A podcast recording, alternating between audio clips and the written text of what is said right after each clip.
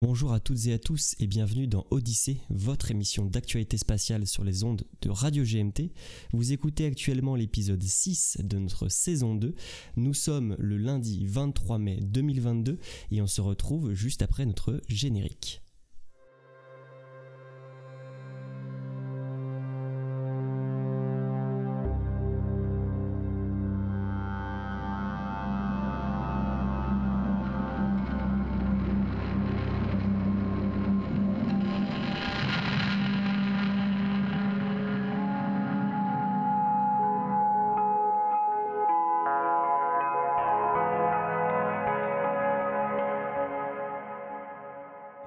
Donc pour une nouvelle émission d'Odyssée. Avec nous une belle équipe ce soir. Nous avons mon cher Tom. Comment vas-tu? C'est moi ça. J'ai encore du mal à me reconnaître, mais écoute, ça va très bien. Euh, bonsoir à tous, bonsoir à tous ceux qui sont là avec nous ce soir, et puis une, une très bonne émission d'Odyssée euh, avec nous. Et oui, donc ce soir on t'appellera Tom parce que nous avons également un- une autre personne du même prénom que toi. Bonsoir Thomas, comment vas-tu? Eh, bonsoir, ça va plutôt très bien. C'est beaucoup d'actualité en ce moment, donc ça fait plaisir. Et euh, un plaisir d'être là également. Première émission de mon côté, donc euh, ça fait plaisir. Bah, Merci beaucoup de nous avoir rejoints. On reviendra un peu plus euh, sur ton parcours et, et tes, tes hobbies, disons, plus tard dans l'émission. Mais en tout cas, vraiment, merci d'avoir accepté de participer pour cette première. Et enfin, nous avons celui qu'on ne présente quasiment plus, celui qui est avec nous depuis cette saison 2. Mon cher François, comment vas-tu? Ça va très bien, Simon. Bonsoir à tous et toutes. Et merci, c'est trop d'honneur que de. Tu me fais beaucoup trop d'honneur là. Ah bah non, c'est mérité, vraiment. En tout cas, merci beaucoup les gars d'être avec nous. Comme d'hab, on va commencer cette émission par parler un petit peu d'actu, parce que ça fait un petit moment et qu'il a des choses à dire. Donc, je propose de passer directement la parole à mon cher François, qui je crois voulait nous parler d'événements spatiaux de premier plan, ouverts au grand public, moyennant finance. Dis-nous en plus. Très rapidement, il est toujours intéressant de voir que dans le spatial se ont lieu énormément de, de symposiums, de colloques, de conférences. Et des fois, on n'a pas toujours l'actualité, on se concentre plus sur ce qui se passe au-delà de l'atmosphère, mais sur Terre, on a beaucoup de choses également. Et notamment, ce qui ouvre le 23 mai et qui se terminera le 27, c'est le symposium organisé par l'ESA à Bonn, le symposium qui s'appelle Living Planet. Donc, c'est un grand rendez-vous de scientifiques, d'experts, d'autorités officielles qui vont travailler sur un certain nombre de sujets.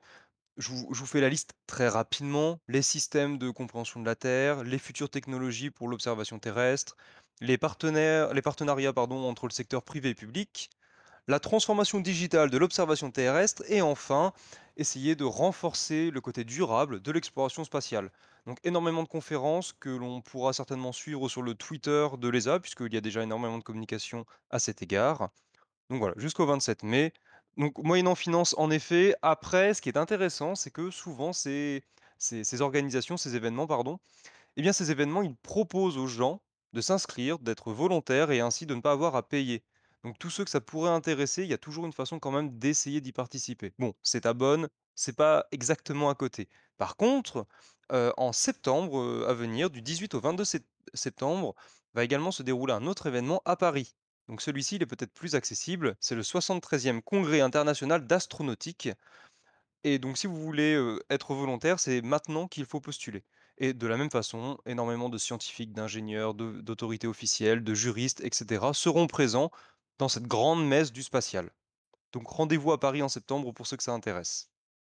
Et donc ça aussi, alors le côté payant d'accord, mais ça, on peut donc y assister en tant que candidat libre, disons, et participer euh, à des tables rondes ou c'est juste, euh, juste entre guillemets, le côté colloque? Alors en tant que participant, on peut s'inscrire, payer, avoir accès en fait au congrès durant le l'ensemble de sa durée. Donc là, assister aux tables rondes, aux conférences et cetera. Sachant qu'en fonction de qui l'on est, si on est étudiant, si on est entrepreneur, journaliste, et cetera, les tarifs ne sont pas les mêmes. Et sinon, on peut demander à être volontaire, en fait, comme dans un festival, où on va être amené à distribuer, je sais pas, des paquets, des goodies, heu, vérifier des billets et en échange de ce travail, eh bien, vous avez accès à l'ensemble du congrès. Ok, et tous les deux, ce sont des événements annuels? Petite euh, dernière question. Alors pour le symposium de l'ESA, je ne suis pas sûr. En toute honnêteté, je suis je je ne sais pas. Par contre, le Congrès international d'astronautique, non seulement c'est annuel, mais en plus, ça ça a été créé avant même le début de l'exploration spatiale. Heu, c'est-à-dire que le le 1 congrès international d'astronautique, il date de 1950. Donc en plus, c'est un vieux un vieux, vieux événement. C'est vraiment l'histoire du spatial qui s'est en partie écrite, heu, là-bas, je suppose. D'accord, bah, très intéressant. Je sais pas si les gars, vous vouliez rebondir, sinon, heu, on enchaîne.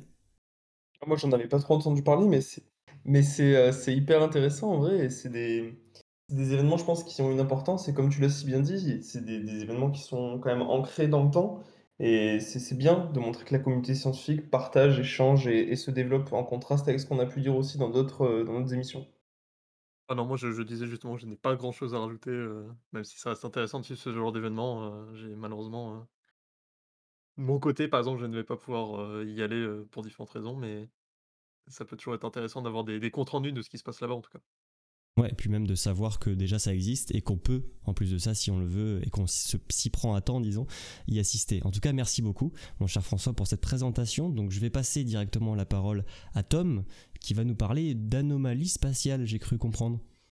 Absolument, il y en a eu quelques actualités de, de quelques anomalies qui sont passées récemment dans le spatial, heu, notamment la sonde Voyager 1 qui a quitté notre, notre bonne Terre il y a de ça quand même pas mal d'années, heu, pour ne pas vous refaire tout l'historique. Elle se situe maintenant à plus de 23 000 000 de kilomètres de nous, donc c'est quand même énorme. Hem et donc il s'est passé quelque chose d'assez, heu, d'assez intéressant, c'est qu'on a eu un petit, un petit sursaut d'informations, un petit, un petit, couac, on va dire et ce serait peut-être un sous-système AACS qui, serait, qui est d'ailleurs étudié en ce moment, par les ingénieurs de la NASA pour comprendre un petit peu ce qui s'est passé. Heu, alors, on met le doigt davantage sur un souci technique, pas d'affolement, il ne s'agit pas d'un contact avec une civilisation alien, heu et heu, tout devrait continuer à se passer correctement. Mais en gros, ce sont des données qui ont été reçues, qui ne sont pas tout à fait cohérentes, qui qui n'étaient pas vraiment attendues. Mais heu, tout va bien. On pense que c'est, heu, un dysfonctionnement et comme l'a dit, heu, alors j'ai plus son nom, c'est terrible, mais une des personnes en charge, du projet, à ce stade-là, on arrive dans l'inconnu et c'est normal qu'il se passe des choses qu'on ne qu'on ne pouvait pas prévoir.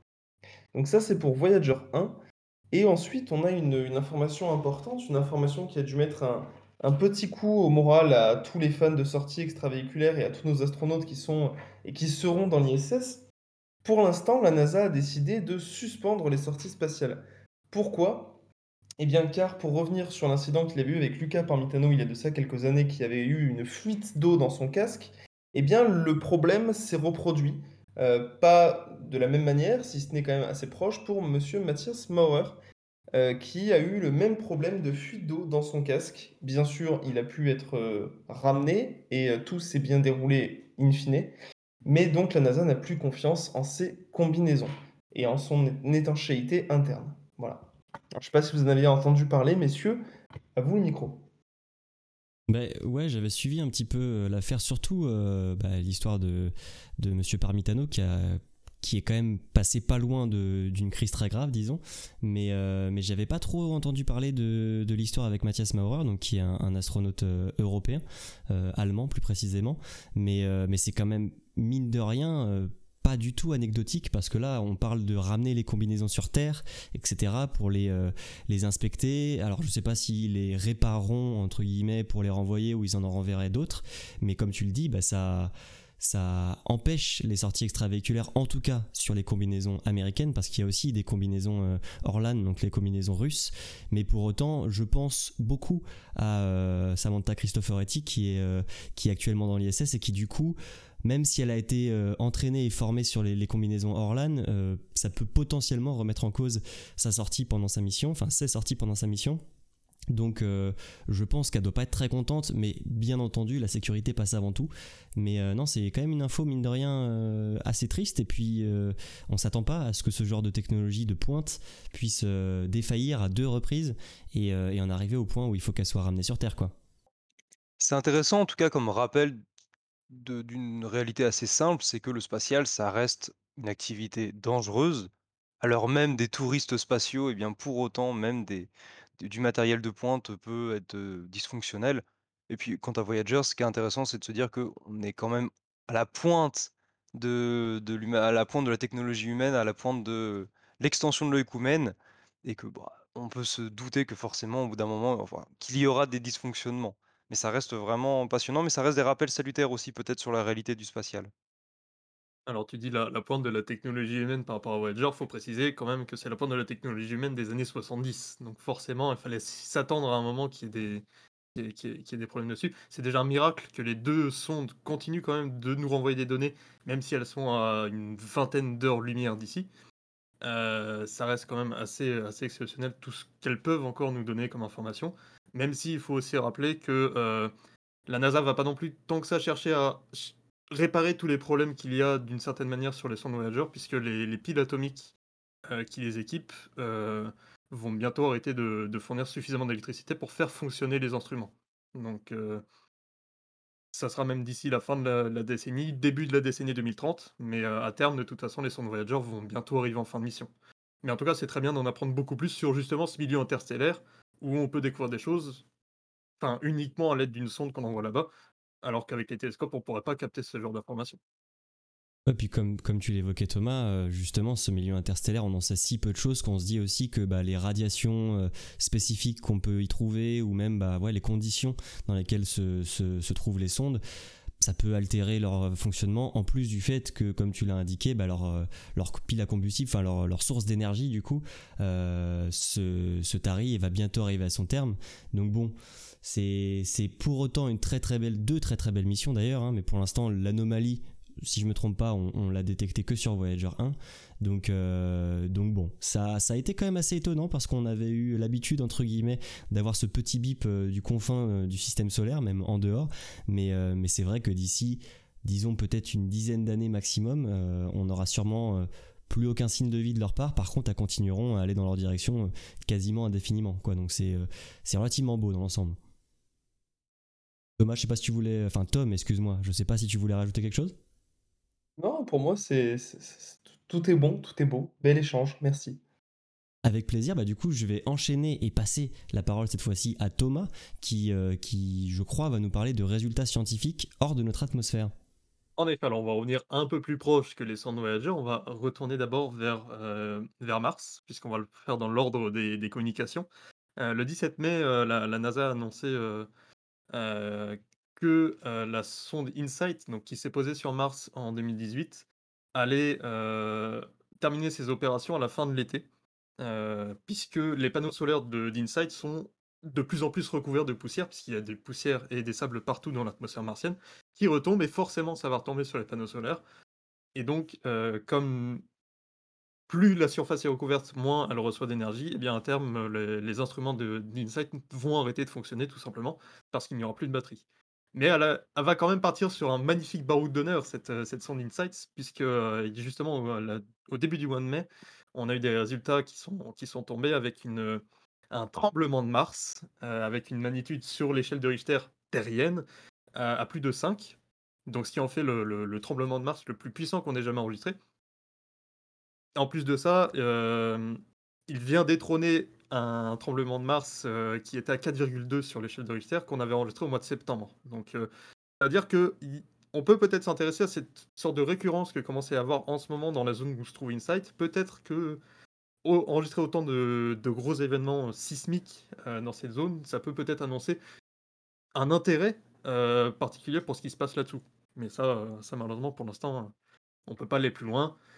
Et avec la fin d'Insight, forcément, on en aura on pas ça va être compliqué, à condition d'envoyer une nouvelle sonde bientôt. Et les 2 le deuxième résultat important, c'est, la sonde, de l'ESA, l'Agence spatiale européenne, la sonde Solar Orbiter, qui, comme son nom l'indique, est un orbiteur autour du Soleil, qui, était, au mois de mars dans la zone de l'orbite de Mercure, donc à environ 50 millions de kilomètres du Soleil et qui a enregistré des images magnifiques. Et le mot très faible, heu, le juste mot magnifique, c'est pas assez puissant pour décrire ça.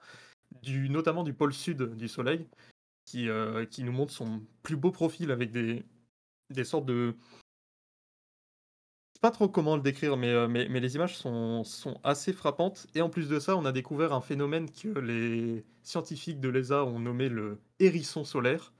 En fait, c'est des pics de de gaz chauds et froids qui viennent, heu, s'étendre sur plus de 25 000 kilomètres. Alors forcément, on parle du soleil, donc les distances sont sont, décuplés. Mais cette petite zone du Soleil nous donne justement ce hérisson solaire qui, pour l'instant, nous est totalement inconnu. Et du coup, il va y avoir beaucoup de résultats scientifiques là-dessus. D'autant plus que euh, les images qui ont été envoyées là, euh, mi-mai, euh, finalement, ont été prises au mois de mars. Donc pour l'instant, les scientifiques n'ont pas encore pu travailler sur ces résultats. Et il faudra attendre encore quelques mois avant de savoir beaucoup plus sur ces images. Mais en tout cas, juste l'observer sans même les résultats scientifiques, c'est assez exceptionnel.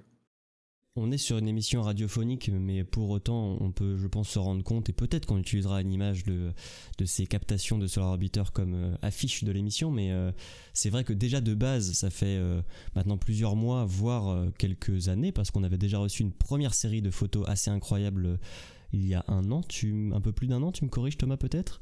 Quand il y avait déjà... L'année dernière, ouais. Ouais, c'est ça. mais, 2021. Mais là, c'est quand même ce qu'on ce qu'on arrive à voir, les détails, parce que la proximité fait que, mais c'est aussi des instruments, cette fois-ci de pointe actuelle, qui nous permettent d'observer des choses, euh, vraiment d'observer. C'est pas des calculs, c'est pas des pas des interprétations, c'est vraiment des, des images prises in situ, disons. Donc euh, non, c'est extrêmement beau et poétique. Et pour revenir rapidement aussi sur euh, Insight, j'ai un peu l'impression que ça fait quand même des mois, voire aussi des années, qu'on nous dit que bientôt ça va être terminé et qu'on a déjà fait des belles découvertes, même s'il y a eu plein de problèmes et de difficultés, mais euh, mine de rien, euh, ce, petit sismomètre, euh, il s'accroche hein, et, il arrive à, enregistrer des choses qui sont déjà juste dire tremblement de Mars, c'est bizarre. T'entendre dire ça, ça m'a ça m'a fait bizarre à chaque fois. Donc donc non non, c'est vraiment deux très belles missions et, menées bah, par l'Europe en, très grande partie. Donc c'est honnêtement de, de très beaux progrès, j'ai envie de dire. Totalement d'accord. Par rapport à, par rapport à Insight, euh, en effet, ça fait plusieurs mois qu'on dit bah là, ça va être la fin de la mission, les panneaux solaires sont recouverts, etc. Euh, là, ça sera la fin de la mission, ça sera la fin des opérations. La NASA va arrêter de financer les opérations à la fin de l'été. Donc, euh, même si la sonde ne sera pas encore totalement hors service à la fin de l'été, il n'y aura plus personne pour travailler dessus, puisque le financement sera arrêté. Ouais, moi j'avais un, j'avais un peu vu surtout les images, les images de, de ce Insight plein de poussière martienne, ça, ça fait un peu penser, euh, ouais, à d'autres images qu'on avait pu voir et ça. Puis après, bah, c'est les les conditions de de Mars comme on les comme on les imagine, comme on les connaît. Mais euh, non, c'est moi c'est intéressant parce que j'ai un peu suivi de loin et notamment le fait que la NASA a arrêté, euh, le financement, c'est bon à savoir parce qu'on sait du coup que bon, bah, ce sera on sait à quoi s'en tenir. Mais après, c'est c'est vrai que toujours ce ce pessimisme un petit peu dans la communication qu'on a sur pas mal de projets, euh, de projets spatiaux où on nous dit souvent bah, ça va, euh, ça va foirer, ça va pas tenir, et puis des fois en fait ça tient des années de plus. Donc qui sait, peut-être qu'un jour euh, Inside sera réallumé, on n'en sait rien, mais bon voilà, je... c'est cool. L'espoir qu'on peut avoir pour Insight, ce serait que qu'il y ait une, une, sorte de tornade martienne qui viendrait nettoyer les panneaux solaires. C'est possible, ça serait un miracle, mais le, ça serait possible. Pourquoi pas En effet. Et il me semble que concernant Solar Orbiter, un autre intérêt, au-delà de la beauté des images et des données scientifiques, c'est une augmentation de la maîtrise technique de l'environnement spatial, puisque j'ai lu à, plusieurs endroits qu'on avait une... Bon, le, terme est un peu bizarre, mais pourquoi pas, une augmentation de la prévisibilité des phénomènes spatiaux, en fait les bases d'une météorologie spatiale qui pourrait se développer aussi à partir de ce type de satellite. Et quand on se rappelle de ce qui s'est passé avec Starlink en début d'année, on dit que ça peut être effectivement utile qu'on mette vraiment l'accent là-dessus. C'est des choses qui auraient pu être évitées pour Starlink, mais pour autant, c'est intéressant d'avoir le développement de ce type de technologie. en effet, parce qu'en plus, ça tombe bien que ce soit Solar Orbiter qui ait enregistré tout ça, puisque l'ESA va lancer d'ici quelques années sa mission Virgile, qui sera en fait, justement, comme tu le dis, une mission vraiment à but météorologique du Soleil, euh, puisque malheureusement on ne connaît pas vraiment l'activité du Soleil, on ne peut pas la prévoir. Et euh, tu parlais de Starlink, mais on peut parler de plein d'événements avec des satellites euh, qui étaient déjà en orbite, mais qui ont arrêté de fonctionner à cause d'une éruption solaire qui était pointée vers la Terre et qui du coup au bout de quelques jours est venue envoyer beaucoup trop de particules qui ont attaqué les systèmes électroniques des, des satellites. Ou encore un autre exemple, alors j'oublie tout le temps entre quelle mission Apollo c'était, mais entre deux missions Apollo, il y avait une énorme éruption solaire si les astronautes s'étaient trouvés sur la Lune à ce moment-là, pendant une mission Apollo, ils n'auraient pas pu survivre aux radiations que ça impliquait.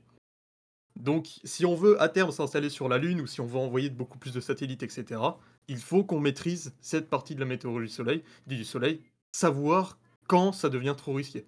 Et ça, l'ESA veut le mettre en place d'ici quelques années. Et Solar Orbiter, c'est un petit peu justement le, les prémices de tout ça.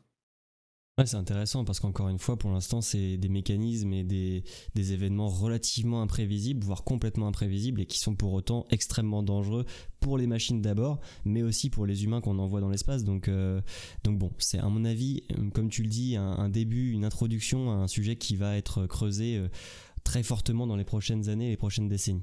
Donc en tout cas, merci beaucoup Thomas pour cette présentation. Et, euh, et enfin, on va passer sur la dernière petite actu que je vais vous présenter. Moi, j'avais envie de vous parler de CST-100 Starliner. Donc euh, ceux qui s'intéressent un peu au voyage habité, euh, au vol habité dans, dans l'espace, la connaissent peut-être. C'est une capsule, disons, concurrente à la Crew Dragon de SpaceX qui a eu des débuts un peu difficiles, il faut le dire. Alors déjà, CST-100 Starliner, pourquoi CST Parce que ça veut dire Cruise Space Transportation, Transportation d'ailleurs, et c'est euh, une capsule qui est développée par Boeing. Boeing qui a un peu la réputation dernièrement, en tout cas dans le milieu spatial et malheureusement pas que d'ailleurs, euh, d'être maudite parce qu'il y a beaucoup beaucoup d'échecs sur plein de points et de choses qui sont, euh, qui sont défectueuses. Et donc cette capsule n'a pas trop manqué à l'appel, disons.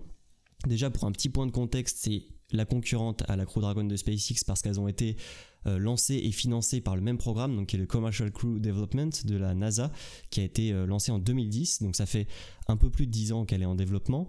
Euh, elle a eu un premier vol de qualification sans équipage, bien entendu, le 20 décembre 2019, qui a échoué à se mettre en orbite parce qu'il y a eu une défaillance d'ordinateur de bord. Donc déjà, ça sent pas bon. c'est pas très sérieux, même si dans tous les cas, bien sûr, les premiers vols, que ce soit de fusée, de capsule, sont difficilement réussis sur tous les points, mais là c'était quand même un vrai échec.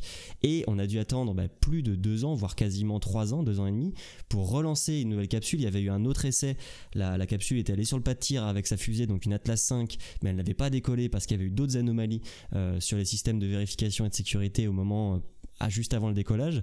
Euh, et donc là, on a eu le premier vrai vol euh, réussi cette fois-ci le 19 mai dernier, même si c'était euh, non sans effort, disons, euh, parce que on a quand même eu deux moteurs, deux des douze moteurs de la capsule qui se sont éteints de manière anormale durant le vol. Heureusement, dans le spatial, on, utilise ce qu'on appelle la redondance, c'est-à-dire que sur ces 12 moteurs, on n'en a pas besoin de tous. On peut avoir par exemple deux, voire trois moteurs. Donc là, en l'occurrence, c'était deux qui tombent en panne. On en a d'autres pour prendre le relais. C'est ça ce qu'on appelle de la redondance. Et donc, ils ont pu rattraper le coup, mais il y a aussi euh, des moteurs à ce qu'on appelle à gaz froid, c'est les petits pchits que vous voyez autour des capsules et, euh, autres euh, engins spatiaux qui permettent de, de, garder une certaine position et qui sont très précis, qui n'ont pas fonctionné certains, pour certains non plus, donc ça commence à faire un peu beaucoup. Mais bon, la capsule a eu d'autres petits problèmes au moment de l'amarrage avec l'ISS, donc encore un report pour fixer complètement la capsule à la station, mais ça a fonctionné. Aujourd'hui, elle est bien accrochée à l'ISS. Elle va rester quelques jours.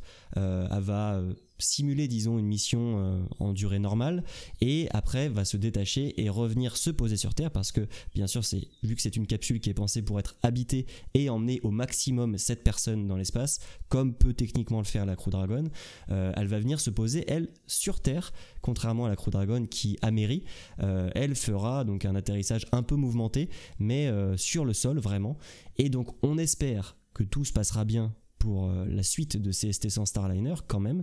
Euh, et ensuite, pour l'instant, on évoquerait peut-être un premier vol habité dans l'année 2022. On sait que ça peut bouger, mais en, vrai, j'ai envie de leur dire, je leur souhaite parce que ce serait signe d'un renouveau, d'une reprise un petit peu en main de Boeing, parce qu'il ne faut pas oublier que c'est quand même eux aussi les, premiers euh, constructeurs du SLS dont on a déjà parlé plusieurs fois, et ça peut-être que ça leur donnerait encore un peu plus confiance et euh, rassurerait les équipes de SLS, du SLS, pour euh, qu'il n'y ait pas de problème majeur sur un autre projet qui est, selon moi en tout cas, éminemment plus important, même si c'est ST100, c'est pas du tout Enfin, c'est pas rien du tout, loin de là. Est-ce que vous, vous aviez suivi un petit peu euh, tous ces déboires-là de Boeing, mais surtout de, Starliner? Moi, personnellement, ouais, j'ai vu un peu, alors pas les déboires, mais pour le coup, la, réussite euh, de l'amarrage à l'ISS. Euh, après, j'ai vu que c'était pas sans peine quand même, hein, comme, comme, comme ça peut être compliqué. Mais non, j'avais un peu suivi ça de loin. Donc tu m'as apporté pas mal d'éclairage. De la même façon, j'ai assez peu suivi, si ce n'est que j'avais vu les, images de l'arrivée de Starliner sur l'ISS avec des très belles photos. Donc à nouveau, on renvoie aux images, et donc on renvoie les les auditeurs, auditrices à internet pour aller voir tout ça. D'ailleurs, tu parles d'images, heu, a avant que je parle aussi d'autres choses par rapport à tout ça, mais, les Samantha Cristoforetti sur Twitter a mis justement des photos extraordinaires du Starliner qui était en train de se rapprocher de l'ISS. Franchement, il y en a certaines, on se croirait limite dans un film tellement les photos sont incroyables. Je vous invite fortement à aller les voir sur le les comptes Twitter de l'astronaute européenne, c'est assez exceptionnel. Ce cette situation avec le Starliner me tu parlais du SLS juste avant, où justement on peut faire le, le parallèle parce que c'est Boeing, où justement il y a, ce, problème de retard, ce problème de. Bah justement, ce problème du nombre de problèmes un peu trop important qu'il y a. Moi, ce qui me, ce qui, m'inquiète, vous allez, vous allez avoir l'impression que je parle que de l'Europe, mais, mais euh, la, capsule Orion de l'ESA, euh, faut quand même espérer qu'on n'ait pas ce genre de souci. Alors, certes, ça va être avec des objectifs différents, mais on reste quand même dans, dans le même style de technologie. Euh, il faut quand même espérer que cette capsule Orion soit quand même un peu plus fiable que ce que Boeing fait pour l'instant. Mais ça, euh, le temps nous le dira, j'ai envie de vous dire. Après, la capsule euh, Orion, euh, c'est pas l'ESA, c'est le module de service qui est développé par l'ESA avec Thales Alenia Space et, Airbus Defence and Space. Mais je, je sais plus quelle implication a l'ESA dans la capsule. Pas grand chose, je crois que c'est Boeing justement, avec d'autres bien sûr prestataires. Je crois qu'il y a Lockheed Martin dans l'histoire, des, des prestataires historiques, mais euh, c'est le module de service qui est plutôt euh, développé du côté européen. Ce qui fait qu'on a d'ailleurs le logo de l'ESA sur le, le SLS, et ça c'est quand même pas rien. Peut-être que je dis des bêtises.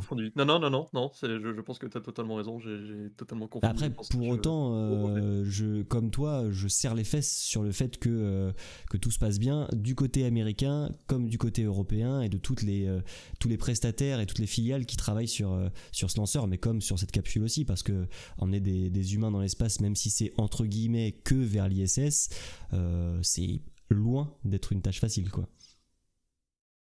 Je sais pas si on, peut enchaîner, si jamais il y avait rien de plus à ajouter. Moi, c'était voilà, je voulais faire un petit point pour quand même les féliciter pour cette réussite. Euh, bah, du coup, on va après cette, ce point actualité enchaîner vers notre euh, instant euh, Space Culture qui, encore une fois, euh, va nous être présenté par François parce qu'il nous avait fait une présentation de Gundam qui nous avait tous euh, enchantés. Donc aujourd'hui, mon cher François, de quoi veux-tu nous parler? On retourne dans les années 60. Bon, on va dire c'est assez classique dans l'histoire du spatial, mais écoutez, je suis historien et j'ai parfois des biais, je, le reconnais. Donc les années 60, au cœur des années Apollo, et plus précisément la fin des années 60. À cette époque, les émissions américaines, elles s'enchaînent et elles accumulent les succès. L'administrateur de la NASA, c'est Thomas Paine, entre 68 et 70. Et Thomas Paine, eh bien, il n'hésite pas à donner son avis sur la société états-unienne lors de conférences. Et que dit-il lors de ces conférences? Eh bien, il associe le triomphe des missions spatiales états-uniennes avec le triomphe des squares, c'est-à-dire des gens carrés, des gens droits, des travailleurs, des gens honnêtes, discrets, bref, des bonnes gens. L'exploration spatiale, elle n'est possible que parce que dans la société états-unienne, il y a des gens de, de, cet acabit. Donc l'exploration spatiale, en fait, à cette époque, elle est notamment défendue plutôt par le camp conservateur, parce qu'elle voit dans les succès états-uniens eh le triomphe du système capitaliste et de la morale traditionnelle. Thomas Paine, il va même plus loin puisque il décrit les États-Unis comme divisés entre deux mondes, le monde de Squareland, donc le monde carré, le monde droit, et ce monde-là, il l'oppose au monde de Potland, autrement dit le monde de la fumette, le monde de la bœuf. Eh bien, qui désigne-t-il lorsqu'il parle de Potland Justement, ces gens qui, finalement, si on leur donnait les manettes des États-Unis, empêcheraient toute exploration spatiale. Eh bien, ce monde-là, c'est le monde des mouvements de gauche étudiants, des mouvements pacifistes, de la culture hippie, de la lutte pour les droits civiques. Donc un monde qui est plutôt hostile à l'exploration spatiale, en effet. Et comme incarnation de Potland, je- j'ai envie de vous proposer une musique, c'est Have You Seen the Saucers de Jefferson Airplane, groupe de rock psychédélique fondé par Paul Kantner en 1965. Et cette chanson, elle a été écrite dans les alentours d'Apollo 11 et elle est sortie en 1970. Donc je vous propose une petite écoute.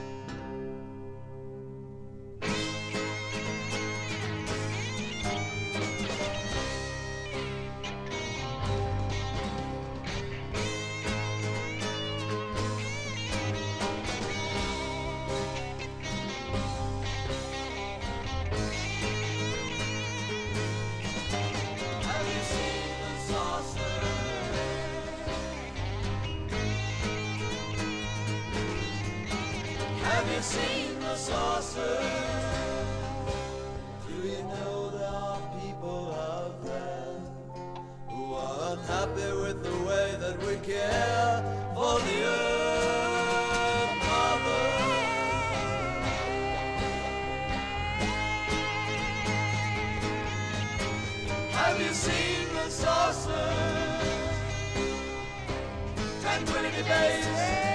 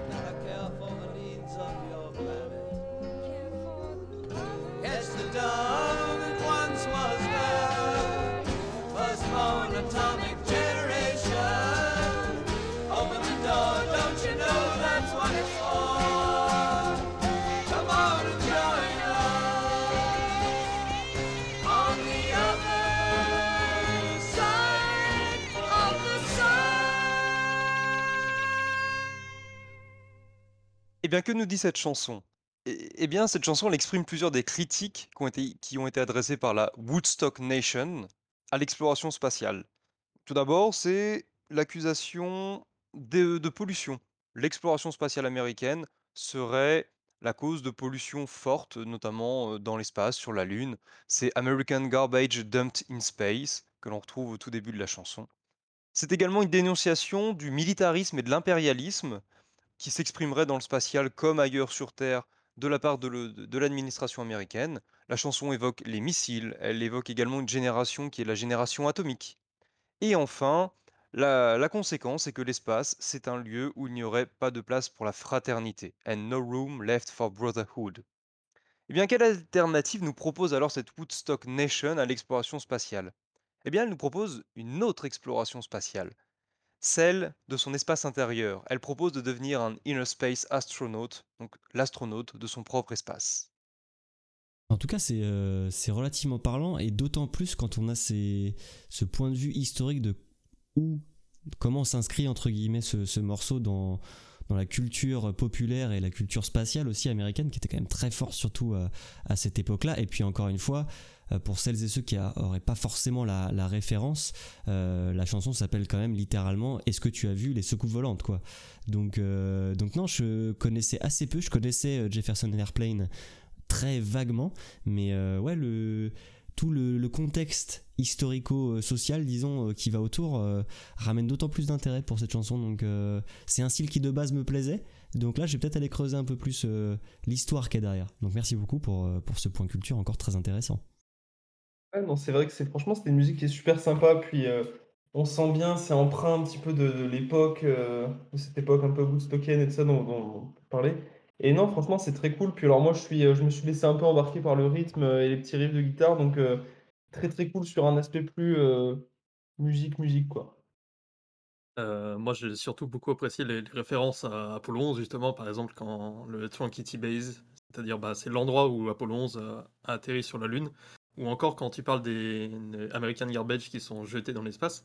C'est aussi une référence à Apollo 11 d'une certaine manière, puisque la première chose que Neil Armstrong a fait en sortant de la trappe du module lunaire, c'était de jeter des poubelles. Bon, il y avait différentes raisons, ce n'était pas dans un but de pollution de la Lune, mais on retrouve aussi cette référence que j'ai beaucoup appréciée, heu, dans cette chanson. Ça, tu vois, c'est un truc que tu viens de m'apprendre. Et en vrai, je ne savais pas du tout que le premier geste qu'a eu l'humain sur la Lune, comme tu le dis, c'est justifié hein, sur plein de points. Ils n'ont pas fait ça pour euh, juste histoire de dire, vas-y, on est des humains, on, on dégueulasse tout on passe. Mais je ne savais pas que, voilà, un des premiers gestes, en tout cas, ça avait été de jeter littéralement les poubelles sur la Lune. Donc merci beaucoup, c'est drôle. Écoutez, on, a eu donc ce, ce point culture. Merci beaucoup François encore une fois. Et on va passer donc à la partie euh, un peu plus débat, dossier de l'émission. Et euh, à notre habitude, enfin d'habitude dans les émissions euh, où on traite de spatial, on, parle beaucoup des, belles histoires, des réussites, mais le spatial, c'est pas que ça, comme partout d'ailleurs, hein, bien sûr, mais les échecs et en tout cas les, difficultés, euh, les échecs partiels, les échecs totaux, ou voilà les, moments un peu euh, tendus du spatial, il y en a eu plein. Et je crois que justement aujourd'hui, nous avons avec nous quelqu'un qui s'y intéresse particulièrement. Donc Thomas, toi, tu es en master d'histoire à l'université Toulouse de Jean Jaurès, et je crois, j'ai cru comprendre en tout cas que tu t'intéressais aux missions spatiales vers Mars dans les années environ 90, avec un intérêt un peu particulier pour, euh, pour les échecs. Tu peux nous en dire un peu plus?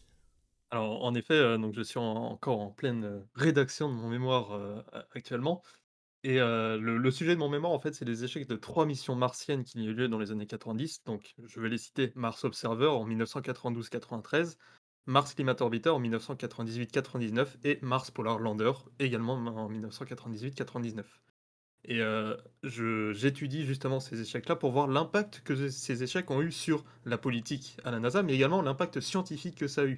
Parce que même pour des missions qui n'ont pas eu de réussite scientifique, il y a quand même eu un impact scientifique là-dessus et c'est justement là, heu, mon le le le cœur de mon mémoire se se situe là-dessus. C'est justement des échecs comme ça, quel impact positif ça peut finalement avoir, heu, pour une administration comme celle de la NASA? Et tu as évoqué, juste pour le, la fun fact, disons, tu as évoqué la, la mission Mars Climate Orbiter. Euh, Est-ce que tu peux nous rappeler, pour ceux qui ne connaîtraient pas un peu cette histoire euh, abracadabrantesque, j'ai envie de dire, du, spatial, qu'est-ce qui a fait défaut à, cette mission? Alors, on peut le prendre en 2 points différents, selon le sens de lecture de la chose. On va le faire dans le sens de lecture pour le grand public. Mars Climate Orbiter était une, sonde qui a été donc gérée par le JPL, le Jet Propulsion Laboratory, le laboratoire de le de l'exploration interplanétaire de la NASA et également Lockheed Martin qui était, heu, justement un des contractants principaux de la NASA, qui l'est toujours actuellement.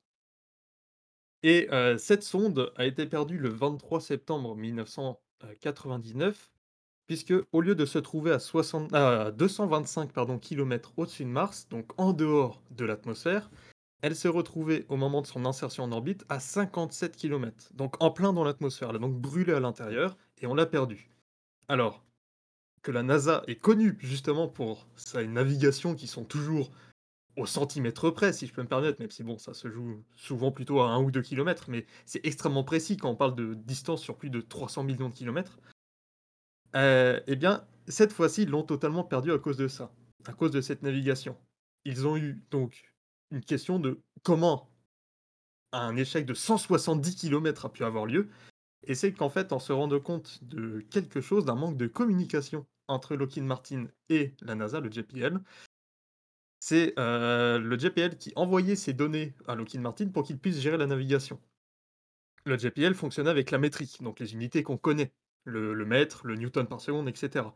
Alors que Lockheed Martin, eux, de leur côté, utilisaient les unités impériales, les unités anglaises. Et il y a un facteur de conversion de 4,45 entre les 2 et donc tout s'est joué là-dessus, sur cette erreur d'unité qui, sur le la longue distance, a fait que la mission était totalement perdue dans l'atmosphère, puisque petit à petit, eh bien, la différence de d'altitude et de navigation a fait que la sonde a, en fait, plongé vers Mars au lieu de se mettre en orbite. Et donc c'est une erreur de collégien, au final, on pourrait le voir comme ça, qui a fait perdre une mission qui coûtait à peu près 150 000 000 $. Ça, c'est pour le premier sens de lecture. Le deuxième sens de lecture, c'est de comprendre comment une erreur comme ça a pu arriver. Et pour ça, il faut revenir quelques années avant. Il faut revenir exactement le 1er avril 1992. Le 1er avril 1992, l'administrateur de la NASA, le nouvel administrateur de la NASA, puisqu'il a commencé ce jour-là, s'appelle Dan Goldin.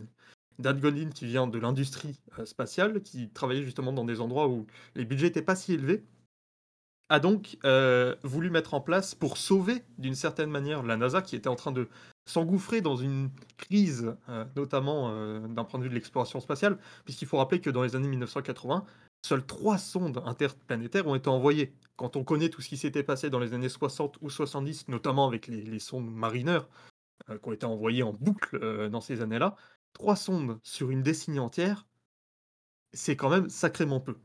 Parce qu'en fait, on en est arrivé à un point où les sondes coûtaient plusieurs milliards de dollars. Et comme le- les, États-Unis à ce moment-là traversaient une crise euh, sociétale et économique, le, le gouvernement américain était en train de menacer entièrement euh, le, financement au moins de différents laboratoires de la NASA, et notamment le JPL. Pour sauver le JPL, Dan Goldin a donc décidé de mettre en place une politique qu'on a surnommée le Faster, Better, Cheaper, donc littéralement plus rapide, euh, meilleur d'une certaine manière, et surtout moins cher, qui était donc avec comme objectif de réduire grandement le prix des missions pour en envoyer plus, et donc en fait compenser le fait qu'on n'envoie pas ce qu'on appelle des flagships, des grosses missions avec plein d'instruments dessus, mais on envoie plutôt plein de petites missions avec un ou deux instruments, mais qui vont faire à terme le même travail pour moins d'argent. Quand il est arrivé, justement, la sonde Mars Observer était en, voyage euh, vers Mars. Mais, euh, non d'ailleurs pas encore, je me, trompe, elle n'était pas encore envoyée, je mauvais. Euh, mais cette mission avait coûté l'équivalent d'un milliard de dollars. Dan Goldin ne voulait plus de ça. En mettant en place cette politique du faster, better, cheaper, il voulait couper les coûts de ses missions et une des grandes, hum, un des grands axes du prix des missions, c'est le salaire justement des gens qui travaillent dessus, forcément. Quand vous avez plein de gens qui travaillent sur plusieurs années sur une mission, c'est ça ce qui fait que le prix des missions est très élevé. Il faut les payer à leur juste valeur. Il a ainsi mis en place une politique de downsizing à travers euh, de diminution des, de- des salariés en fait dans, tous les centres de la NASA, notamment le JPL. Et donc les missions qui se sont, qui avant ont mobilisé sur la navigation ou sur les opérations, etc., plusieurs centaines de personnes, au final, quelques années plus tard, par exemple pour Mars Pathfinder, avec le, rover Sojourner, ce- cette grande mission euh, qui était énormément, euh, qui reste une des missions historiques martiennes, euh, il n'y avait pas tant que ça de navigateurs. Il y avait en fait trois navigateurs, dont deux à temps plein. C'est pas énorme. Et il a voulu pousser encore plus loin pour les missions suivantes, pour les missions Mars 98. Donc là, on retrouve justement Climate Orbiter et Polar Lander, qui étaient liés ensemble dans ce programme Mars Surveyor. Eh bien, là, il est allé encore plus loin, puisque Lockheed Martin a même proposé de faire payer ces deux missions pour le prix d'une. Le prix de Mars Pathfinder pour donner un orbiteur et un atterrisseur. Et donc pour là, il a fallu encore diminuer grandement le nombre de personnes qui travaillent dessus. Et en diminuant grandement ce nombre de personnes, ça diminue beaucoup. Et ça, c'est dans les rapports justement du Faster, Better, Cheaper qui sont arrivés après. Ça diminue grandement la communication. Et en diminuant cette communication, ça peut mener à ces erreurs, justement ces erreurs d'unité, des erreurs de collégiens, qui au final peuvent s'expliquer plus que une erreur stupide, comme avait pu le penser un sénateur, euh, du, sénateur états-unien devant Dan Goldin en lui précisant que c'était vraiment une erreur stupide, au lieu de justement d'essayer de comprendre d'où venait cette erreur, plus que de la voir en elle-même, euh, enfin de, de le prendre dans le mauvais sens. Et voilà du coup comment une erreur qui peut paraître stupide euh, de prime abord permet de réfléchir un petit peu sur euh, les économies d'échelle qu'on peut faire dans, des industries, pas que le spatial bien entendu, mais des, des industries de pointe. Donc franchement très intéressant de retourner un peu la question. Et, euh, et je, on voit bien que tu bosses ton sujet et que tu es encore euh, bien la tête dedans. Donc bon courage pour la, suite du mémoire, mais à mon avis on, on en reparlera. Mais vous les gars déjà, est-ce que cette mission-là, bon je suppose que vous en aviez entendu parler, mais même au-delà de ça, est-ce que vous aviez, enfin vous avez dans votre historique des, des échecs partiels ou, ou totaux, encore une fois, qui vous ont un peu marqué pour euh, X ou Y raison Alors moi j'avais suivi un peu tout ça, mais c'est vrai que de, plus loin, toutes ces informations-là, je les avais pas. Après, moi, quand on parle d'échecs, euh, d'erreurs et d'apprentissage, j'ai toujours en tête euh, SpaceX, finalement. SpaceX qui, à travers toute leur communication, leur mode de fonctionnement, tout ça, ont toujours dit que l'erreur était une leçon.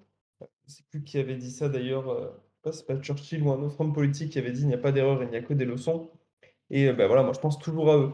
Mais en tout cas, c'est super intéressant de voir justement ces économies d'échelle, ces, euh, ces, techniques un petit peu commerciales qui, euh, qui sont passées par là et ces, décisions stratégiques pour le spatial qui, qui ont évolué depuis. Mais non, moi je trouve ça très intéressant en tout cas. Qui ont évolué depuis, mais euh, pour certains, enfin certains continents, certaines agences, euh, certaines boîtes, on, peut y revenir aujourd'hui sur, euh, en tout cas sur les aspects très techniques et, dans la division du travail. Donc en vrai, ça fait un peu réfléchir aussi à la manière dont on pense le spatial, parce que même si on a eu ce genre d'exemple, on veut toujours économiser un peu d'argent quand on le peut. Et, euh, et je pense que ça peut être ouais, un, bon rappel que les économies à tout va et, euh, et disperser un petit peu les forces pour payer moins peut-être euh, les ingénieurs et choses comme ça, c'est pas toujours euh, très productif et, euh, et ça peut être rentable à court terme, mais à long terme on peut s'en mordre les doigts. Donc à voir, à nuancer, mais c'est en tout cas, euh, je pense, un point de vue historique qui, qui peut être encore aujourd'hui très très actuel. Mais toi, du ton côté, François, en tant qu'historien également, euh, comment tu, perçois un peu ces, aspects plus difficiles du spatial, ou même on peut aller jusqu'aux annulations aussi, on y reviendra juste après? Mmh, étant donné mes sujets de recherche, disons que ces côtés, ces questionnements autour de des échecs de missions scientifiques, je les laisse à Thomas qui est le spécialiste, sans conteste. Moi, j'ai un échec qui me vient en tête, à partir de mes recherches qui est un petit peu différent. C'est l'échec de, de de satellites Midas en octobre 61, qui ont envoyé une expérience dans l'espace qui consistait à envoyer des millions d'aiguilles. C'est-à-dire qu'on est en 61, tout début de l'exploration spatiale, les Américains décident d'envoyer des millions d'aiguilles dans l'espace pour étudier, pour enfin, soi-disant pour faire certaines recherches scientifiques. Certains supposent que c'est plutôt une façon de voir s'il n'y a pas moyen de bloquer les satellites adverses. On voit un mélange des genres entre affaires stratégiques, affaires scientifiques.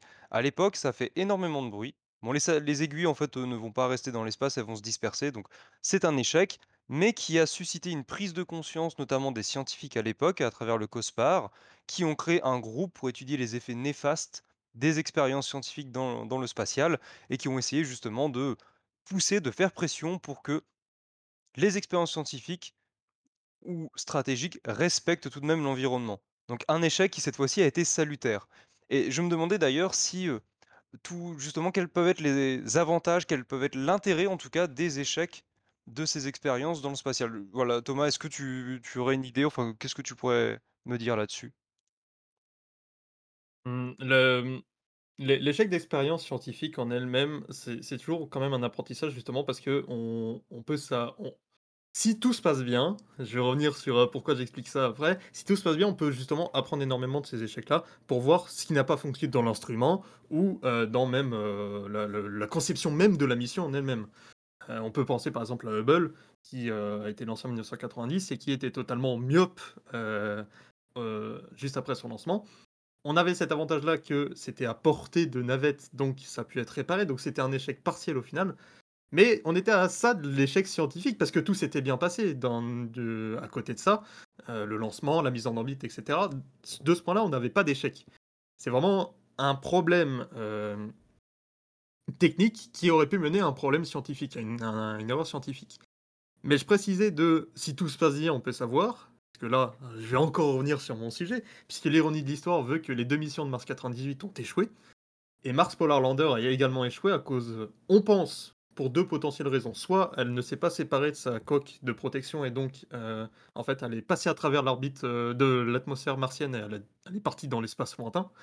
Soit, heu, l il y a eu un problème avec un pied qui s'est déployé trop tôt et l'ordinateur de bord avait comme, comme information que si le pied se déploie, ça veut dire qu'il faut arrêter les propulseurs et donc là, en fait, la sonde a fait une chute libre sur plus de plusieurs dizaines de mètres à une vitesse folle et donc la sonde s'est écrasée totalement au sol et elle n'a pas pu fonctionner. Et ça, justement, on aurait pu en apprendre plus si la télémétrie, donc c'est-à-dire justement le le l'envoi de données heu, pendant l'atterrissage, avait été mis en place. Sauf que on revient au faster, better, cheaper, Et pour économiser de l'argent sur ces missions, parce que ça je l'avais pas précisé, mais aussi en fait, il y avait un budget fixe et si ce budget était dépassé, la mission était annulée. Heu, pour éviter que la mission soit annulée, les le project management, donc les managers de la mission ont décidé de ne pas mettre en place le système télémétrique et donc on n'a pas pu apprendre pourquoi, heu, cet échec finalement. Et donc c'est pour ça que je précisais ça, parce qu'en fait, il faut quand même qu'on ait de quoi apprendre de ces échecs pour que cet échec puisse passer à quelque chose de meilleur. Pour Mars Polar Lander, ça a pas été le cas et malheureusement ça, ça pas coûté cher sur le long terme à la NASA, mais sur le court terme, ça a été quand même assez catastrophique parce qu'il fallait justifier aussi un grand nombre de choses devant, le public américain. Ouais, et puis en général, c'est vrai qu'on a pas mal d'exemples d'échecs qui nous font apprendre dans le spatial, mais pas que.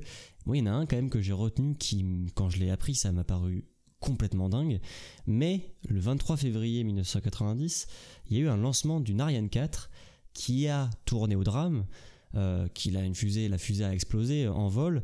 Alors ça, c'est au final pas si euh, original, j'ai envie de dire, mais on s'est rendu compte quelques mois ou années plus tard, je crois, assez rapidement, mine de rien, que on avait une, cause potentielle qui s'est euh, qui s'est confirmée ensuite euh, que ce lancement a échoué à cause d'un chiffon littéralement oublié dans, dans une des pièces euh, d'un des moteurs de, de la fusée et c'est pour moi déjà c'est complètement dingue que, que cette histoire puisse avoir lieu. Comment on s'est demandé bah, comment ça a pu arriver. Et en fait alors je la fais très résumé parce qu'encore une fois euh, c'est pas mon domaine de recherche moi personnellement mais euh, en gros c'était un technicien qui bossait sur un des moteurs qui a laissé un chiffon en l'oubliant, ça peut arriver quand même quand tu bosses plusieurs semaines, mois ou années sur, euh, sur des pièces. Et en gros, pour des histoires de calendrier, de jours fériés français, merci le nombre, les nombreux jours fériés français, il n'a pas pu passer la main dignement comme ça doit se faire à, à l'ingénieur qui reprenait ensuite et donc ne lui a pas indiqué qu'il bossait sur cet endroit-là du moteur et que potentiellement il avait pu oublier, bon là c'était son erreur, un chiffon à cet endroit-là et donc bah, le mec qui est revenu et qui a pris sa suite, bah, il a fait son taf normalement et il a pas vu ce chiffon-là qui du coup est resté dans le moteur qui a été ensuite monté sur la fusée, qui, est ensuite, qui a ensuite décollé. Et donc forcément bah, il s'est retrouvé à obstruer un, conduit qui n'était pas fait pour ça. Et bah, ça a complètement fait foirer et on a prouvé que c'est littéralement ça qui a fait euh, se cracher la fusée, enfin se désa- désagréger la fusée. Et depuis, quand on en revient à on apprend de nos erreurs, euh, tous les chiffons et toutes les pièces, tous les outils qui sont euh, utilisés et qui ne partent pas avec la fusée, qui sont là pour nettoyer, pour euh, agencer, etc., sont numérotés. Et donc maintenant, on a une checklist énorme d'outils, etc., qu'on vérifie à chaque fois, à chaque point clé, pour euh, être certain qu'on n'a rien oublié dedans ou à côté, qu'on n'a pas perdu un truc qui pourrait potentiellement causer ce problème. Donc l'histoire d'une Ariane 4 qui euh, dont le lancement euh, est un échec à cause d'un chiffon bloqué dans une des conduites, dans un des conduites du moteur, ça me paraît complètement dingue. Et pourtant, c'est réel. Donc moi, c'est voilà, c'est c'est euh, une petite histoire très très anecdotique du spatial européen et français, mais je trouve ça extrêmement intéressant et ça nous apprend beaucoup au final, comme tu disais Thomas, sur les, les échecs qui peuvent nous faire avancer dans, dans nos méthodologies et nos techniques liées au spatial, mais pas que. Donc voilà. Je sais pas si déjà est-ce que euh, vous aviez connaissance de cette euh, histoire euh, du spatial européen? Alors, celle sur les chiffons, oui, parce que tu me l'as spoilé allègrement un peu plus tôt. Mais sinon, non, c'est intéressant parce qu'on apprend plein de choses et c'est vrai qu'on on, parle souvent, c'est intéressant aussi par ces, ces exemples que vous avez donnés et je pense de le rappeler aussi. Il y a une différence entre un échec causé par des, des, élé- des éléments incontrôlables, incalcula- incalculables ou imprévisibles, qui parfois même ne sont pas des échecs. On parlait plutôt de Voyager 1, euh, qui en effet a eu un petit, euh, une petite information euh, dont on ne sait pas trop d'où elle vient, mais ça c'est par un, élément justement imprévisible. Et puis il y a des choses qui sont vraiment des erreurs, desquelles on apprend, desquelles on tire des leçons, euh, et ça c'est vraiment intéressant je trouve. Et ouais, il faut vraiment discerner les deux. Il y a, les- il y a aussi les accidents, il y a tout ce genre de choses. Il y a aussi ben voilà, les, euh, les combinaisons spatiales euh, de la NASA dont on parlait aussi, euh, dont je parlais plus tôt dans l'actualité. Ben, là, quid? Est-ce que c'est un accident? Est-ce que c'est une espèce d'usure du temps qui fait que y a- on n'a pas assez développé la nouvelle technologie, on n'a pas suivi quelque chose? Mais tout ça, c'est intéressant. Et ça, heureusement, ça se produit pas pour rien et ça n'a pas causé, alors en l'occurrence là pour les space combinaisons, ça n'a pas causé trop de dégâts, on va dire, humains ou autres. Mais c'est vrai, comme vous l'avez bien cité, il y a quand même des fois, parfois, des accidents, des erreurs qui ont coûté très cher. Donc, euh, ouais. Oui, on parle beaucoup de d'erreurs qui finalement apportent beaucoup sur le plan de la science, sur le plan de la compréhension de des missions. Mais il y a une question que je voudrais poser à Thomas, c'est que là, on parle de bénéfices au niveau de l'organisation. Mais qu'en est-il en fait des individus? Est-ce que ces échecs ont pu briser des carrières individuelles? Alors ça, j'ai pu en discuter beaucoup avec justement ceux qui avaient, heu, participé aux missions parce que j'ai eu cette chance-là de traiter un sujet d'histoire qui est de l'histoire immédiate, donc ça permet d'avoir des entretiens avec les acteurs directement des missions. Hem, au JPL, personne n'a perdu son travail à la suite de ces missions, que ce soit Mars Observer comme Mars Climate Orbiter ou Mars Polar Lander. Personne n'a perdu son travail à cause de ça. Ça a ralenti des carrières quand même, puisque, heu, bah, certaines personnes, notamment ceux qui étaient au poste de manager, n'ont pas pu, heu, vraiment justifier une certaine augmentation vers autre chose, heu, à cause de ces missions qui ont été mal gérées selon une grande partie de la communauté, heu, du spatial, même à l'in à l'intérieur même de la NASA. Par contre, il y a quand même eu des problèmes puisque la NASA travaillait sur ces 2 missions-là, les missions de Mars 98, on travaillait en collaboration avec, des Russes. Il y a un instrument russe sur Mars Polar Lander et il y avait des Russes dans les équipes scientifiques de différents instruments, notamment le PEMIR, donc un un instrument qui étudiait l'infrarouge, de qui était géré par le par Dan McLeese. Dans son équipe de scientifiques, il y avait des Russes. Ces Russes-là étaient certes d'une certaine manière payés par la NASA, mais ils rendaient des comptes quand même à l'agence spatiale russe, qui était à ce moment-là dans une situation financière, comme on peut s'en douter à la fin des années 90 en Russie, catastrophique. Et pour eux, ça a été un moment extrêmement compliqué. Eux ont perdu leur travail à cause de ça, puisqu'ils ne pouvaient pas justifier d'être sur ces missions, puisque les missions n'existaient plus. Donc il y a quand même un impact humain, heu, pas au niveau des décisionnaires, heu, même si Dan Goldin a finalement démissionné en en 2001 de son poste d'administrateur, en grande partie à cause de tout ça. Mais, hem, d'un point de vue, scientifique, ingénieur et cetera, il y a eu beaucoup de il y a eu beaucoup de carrières brisées à la suite de ces échecs-là. Bah, et puis, on, a beaucoup parlé des, échecs qui arrivent quand la mission est lancée ou a débuté, mais euh, il y a aussi des, projets qui sont plus ou moins morts dans l'œuf. euh, et qui du coup sont annulés avant d'avoir vraiment commencé. On peut penser par exemple euh, au projet Hermès européen, en gros, qui aurait été le seul projet de, de vol habité pour l'Europe, qui n'a jamais vu le jour, qui était une sorte de petite navette spatiale qui aurait été mise tout en haut d'une Ariane 5 par exemple. C'est comme ça que ça avait été pensé. Mais plus récemment, on a eu euh, une annulation ou en tout cas ce qui encore aujourd'hui est plus ou moins une suspension mais à très long terme. Bah, c'est la mission ExoMars qui euh, malheureusement était quand même bien bien avancée. En tout cas son, rover euh, Rosalind Franklin était bah, quasiment terminé. Et bah, suite comme on l'avait déjà évoqué dans une précédente émission à l'invasion russe en Ukraine et du coup au problème de coopération avec les agences européennes américaines et russes pour l'instant est à l'arrêt on a toujours un petit espoir de l'avoir euh, arrivé sur le sol martien un jour, mais quand même on commence un petit peu moins à y croire. Mais il y a aussi ce côté-là. Et ça, je sais pas si toi, du coup, euh, Thomas, enfin, on va peut-être en parler aussi un petit peu tous ensemble pour clôturer cette émission, mais comment on, voit et comment on interprète aussi ces, bah, ces, euh, avortements de missions préalables à, même un lancement ou un atterrissage? Comment euh, on le pense et, et quels sont un petit peu les mécanismes qui peuvent amener à ça, outre par exemple bah, une crise diplomatique comme on, le vit euh, aujourd'hui C'est un sujet que tu as abordé toi dans, ton, dans tes recherches? Heu, bah, comme je disais, heu, pendant la période au moment du Faster Better Cheaper, il y avait des missions qui ont été annulées à cause d'un surcoût, un budget qui a été dépassé et dans ce cas-là, ça a été coupé. C'est beaucoup plus rare maintenant, le surcoût est très souvent compensé, même si la NASA va faire des efforts sur certaines choses, ils vont compenser ce surcoût parce que plus ça va et plus on estime que chaque mission a le doit être lancée. Chaque mission a le mérite d'être lancée, puisque toutes les questions scientifiques sont bonnes, heu heu, à avoir. Heu, mais pour autant, ces annulations de missions, il y en a eu quand même beaucoup dans l'histoire, que ce soit l'histoire européenne comme l'histoire, américaine, même du côté soviétique, slash russe. Côté chinois, c'est un peu plus compliqué de savoir, comme on peut s'en douter, mais j'imagine que de ils ont dû, faire face à des à des soucis équivalents. C'est là, c'est très compliqué à mettre en place ce genre d'annulation parce qu'il y a déjà eu un financement qui a été, été, heu, géré. Par exemple, si on prend, heu, le cas de la NASA, en fait, les missions ne sont pas payées d'un coup. On paye pas d'un coup, par exemple, une mission comme Persévérance, Mars 2020, on paye pas d'un coup 2,5 milliards de dollars. C'est échelonné sur le budget de la NASA, euh, sur plusieurs années, sur les années fiscales, euh, sur plusieurs années fiscales. Donc c'est pour ça que ça rend très compliqué d'annuler certaines missions parce que très souvent, le... enfin, sur plusieurs années fiscales, il y a déjà eu un financement. Après, euh, il y a quand même des missions qui sont avortées sans que ça ait commencé, puisque bah, ça fait partie de tout ça. Beaucoup de scientifiques, beaucoup d'ingénieurs vont proposer des missions euh, qui seront réfléchies, il va y avoir des journées d'études dessus, etc. Et au final, bah, ces missions ne vont pas, euh, aboutir. Je peux penser à certaines missions qui devaient, se, par exemple, gérées par David Page, qui a été justement un des scientifiques principaux sur la mission Polar Lander, qui avait proposé euh, pendant le développement de Mars Pathfinder, donc l'atterrisseur euh, avec le, rover Sojourner, eh bien un Mars Polar Pathfinder.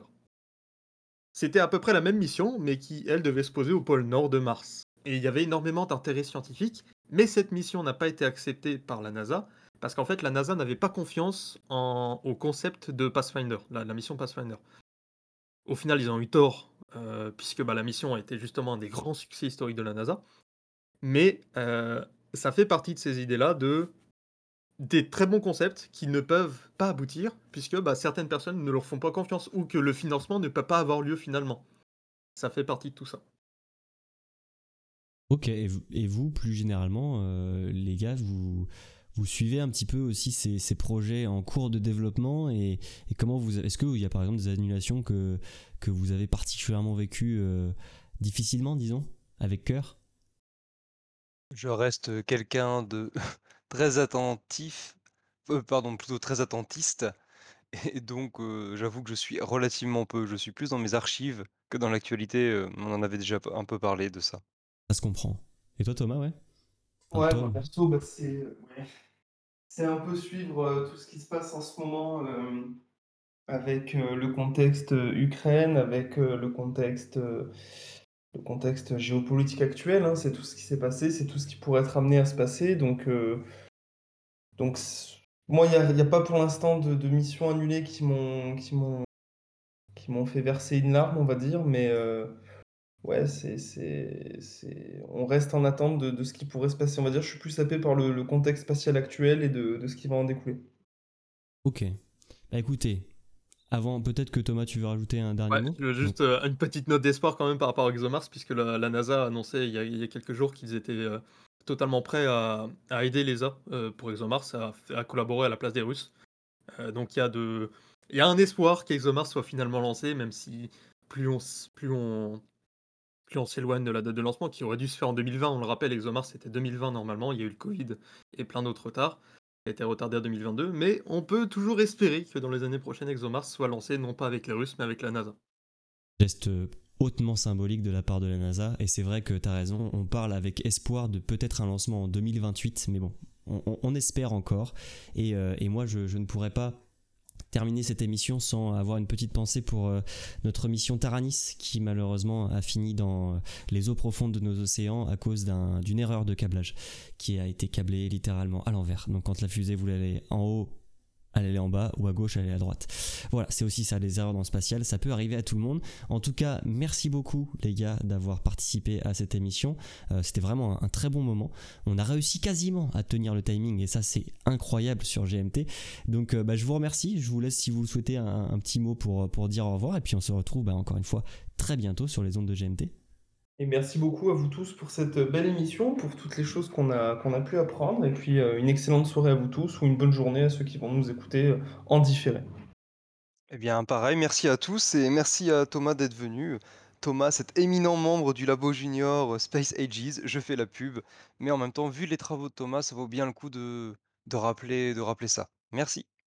Et merci à vous surtout de m'avoir accueilli euh, au, pied levé, puisque bah, ça a été prévu il y a seulement quelques jours, donc ça me fait vraiment plaisir de participer à ce, genre de ce genre d'émission. Peut-être pas la, dernière, en tout cas, pourquoi pas. Et bah, je vous souhaite également une très bonne fin de journée à tous. Que de louanges pour toi Thomas, en tout cas non c'est mérité et j'espère également que ce ne sera pas la dernière.